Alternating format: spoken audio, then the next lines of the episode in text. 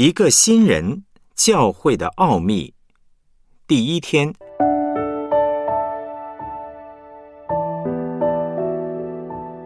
教会是上帝永恒的旨意。以弗所书一章三到十四节，愿颂赞归于我们主耶稣基督的父上帝，他在基督里曾赐给我们天上各样属灵的福气。就如上帝从创立世界以前，在基督里拣选了我们，使我们在他面前成为圣洁，无有瑕疵；又因爱我们，就按着自己的意志所喜悦的，预定我们借着耶稣基督得儿子的名分，使他荣耀的恩典得着称赞。这恩典是他在爱子里所赐给我们的。我们借着爱子的血得蒙救赎，过犯得以赦免，乃是照他丰富的恩典。这恩典是上帝用诸般智慧聪明，充充足足赏给我们的，都是照他自己所预定的美意，叫我们知道他旨意的奥秘，要照所安排的，在日期满足的时候，使天上地上一切所有的都在基督里面。同归于一，我们也在它里面得了基业。这原是那位随己意行做万事的，照着他旨意所预定的，叫他的荣耀从我们这首先在基督里有盼望的人可以得着称赞。你们既听见真理的道，就是那叫你们得救的福音，也信了基督。既然信他。就受了所应许的圣灵为印记，这圣灵是我们得基业的凭据。只等到上帝之民被赎，使他的荣耀得着称赞。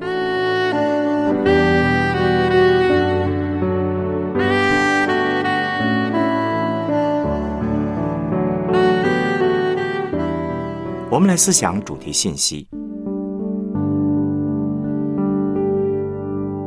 以弗所书可以说是新约中论到教会最重要的一卷书。这卷书要为我们解开一个很重要的奥秘，就是教会的奥秘，或者说是基督身体的奥秘，让我们能够认识教会的本质，认识教会与三位一体上帝的关系，认识什么才是真正的合一，认识基督眼光中的那位新人心腹。当我们提到“新造的人”这个词，一般呢都会想到的，这是指重生得救的基督徒。但是在以弗所书提到另外一种新造的人，指的是教会，这是一个具有群体性的新人。其中最具代表性的经文呢，是在第二章十五节提到的：基督以自己的身体废掉冤仇。就是那记在律法上的规条，我要将两下借着自己造成一个新人，如此便成就了和睦。首先，以弗所书第一章，上帝向我们揭示第一件关于教会的启示与真理。教会是什么呢？以弗所书一章三到十四节给我们解答：教会是三位一体真神永恒的旨意。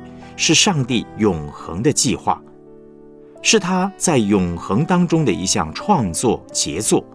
这个创作杰作在上帝眼中是非常尊贵重要的，是无与伦比的。使徒保罗看见上帝对教会那个美好永恒的计划，而三次对上帝发出了感谢与赞美。保罗三次的感谢赞美，是为上帝的创造拣选。为上帝的救赎，也为上帝赐下圣灵，保证我们可以活在他的计划里。颂赞一，上帝竟然计划拣选教会。三到六节的经文，保罗对天赋上帝的创造发出了感谢赞美。他赞美这位上帝在创立世界以前就有了教会这个计划，在创立世界以前。上帝就定义拣选计划，他要得到一群人，他要创作一群人。这群人是圣洁的百姓，是完全属于他，跟他连结在一起的。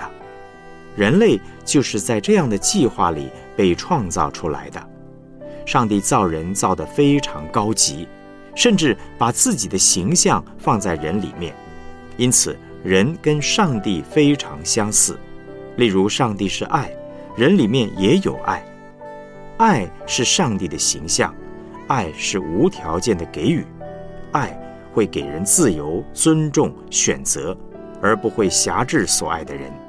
同时，上帝也冒了一个很大的险，他创造的人非常尊贵、高级，到一个地步，他让人有自由选择的权利，可以选择要不要爱这位创造他们的上帝。保罗为上帝创造人和拣选教会的计划献上满心的感谢跟赞美。因为我们受造是这么的尊贵，这是上帝极大的恩典。他感谢赞美上帝，在创立世界以前就定义要造很高级的人，把自己的形象赐给他们，而且称他们做上帝的儿子。颂赞二，上帝早已预定要在基督里施行救赎，上帝期待他所造的人成为他的儿子。活出他荣耀的形象，可是亚当夏娃做了错误的选择而堕落失败了。以弗所书一章七到十二节告诉我们，上帝因此差遣他的儿子三位一体真神中的第二位耶稣基督，道成肉身来到世界上，用他的血把他的百姓救赎回来。上帝的旨意并没有因为人犯罪堕落而停止。上帝定义要得到一群圣洁的百姓，这个心意一直都没有改变。在创造的时候，上帝就设计好一个救赎方案，要差遣他的儿子耶稣基督，在人堕落以后，亲自到世界上来，把他们赎回。这群被赎回来属于他的人，就叫做教会，是一个新人。上帝真不怕麻烦，是吗？爱。是不怕麻烦的。保罗为着上帝救赎计划的实现而感谢赞美他。颂赞三，上帝赐圣灵做计划实现的保证。上帝不只是救赎这群百姓，他还对他们，也就是教会，保证他的旨意不会失败。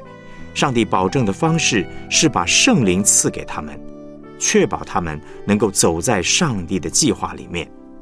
以弗所书一章十四节，保罗为圣灵住在教会里面，大大的感谢赞美上帝。若是没有圣灵，我们就不可能走在他的旨意和计划里面，也无法实现他的计划，活不出圣洁，无法建造教会。圣灵是我们得基业的凭据，也是我们成为上帝基业的凭据。教会这一个新人是上帝永恒的心意，是完全属于上帝的，是上帝的杰作，而且这是一个动态的过程。上帝透过圣灵不断在人里面施行新的创造，让这些人走在上帝的心意里面。这群人是新造的人，上帝也不断的邀请这些新造的人来跟他一起同工。完成他永恒的心意，那一个新人，也就是教会，这真是令人兴奋的计划。我们有幸参与其中，实在应该天天为此感谢赞美我们的上帝。我们来思想两个问题：在小队、小组当中分享教会生活，对你个人的生命祝福为何呢？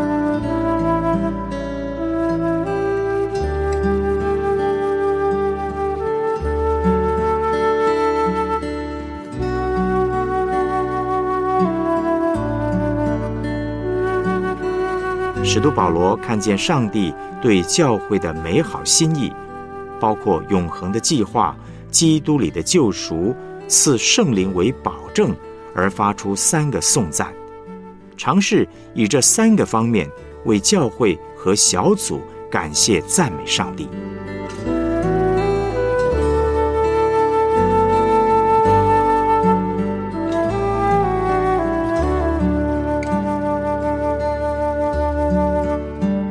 我们一起献上祷告。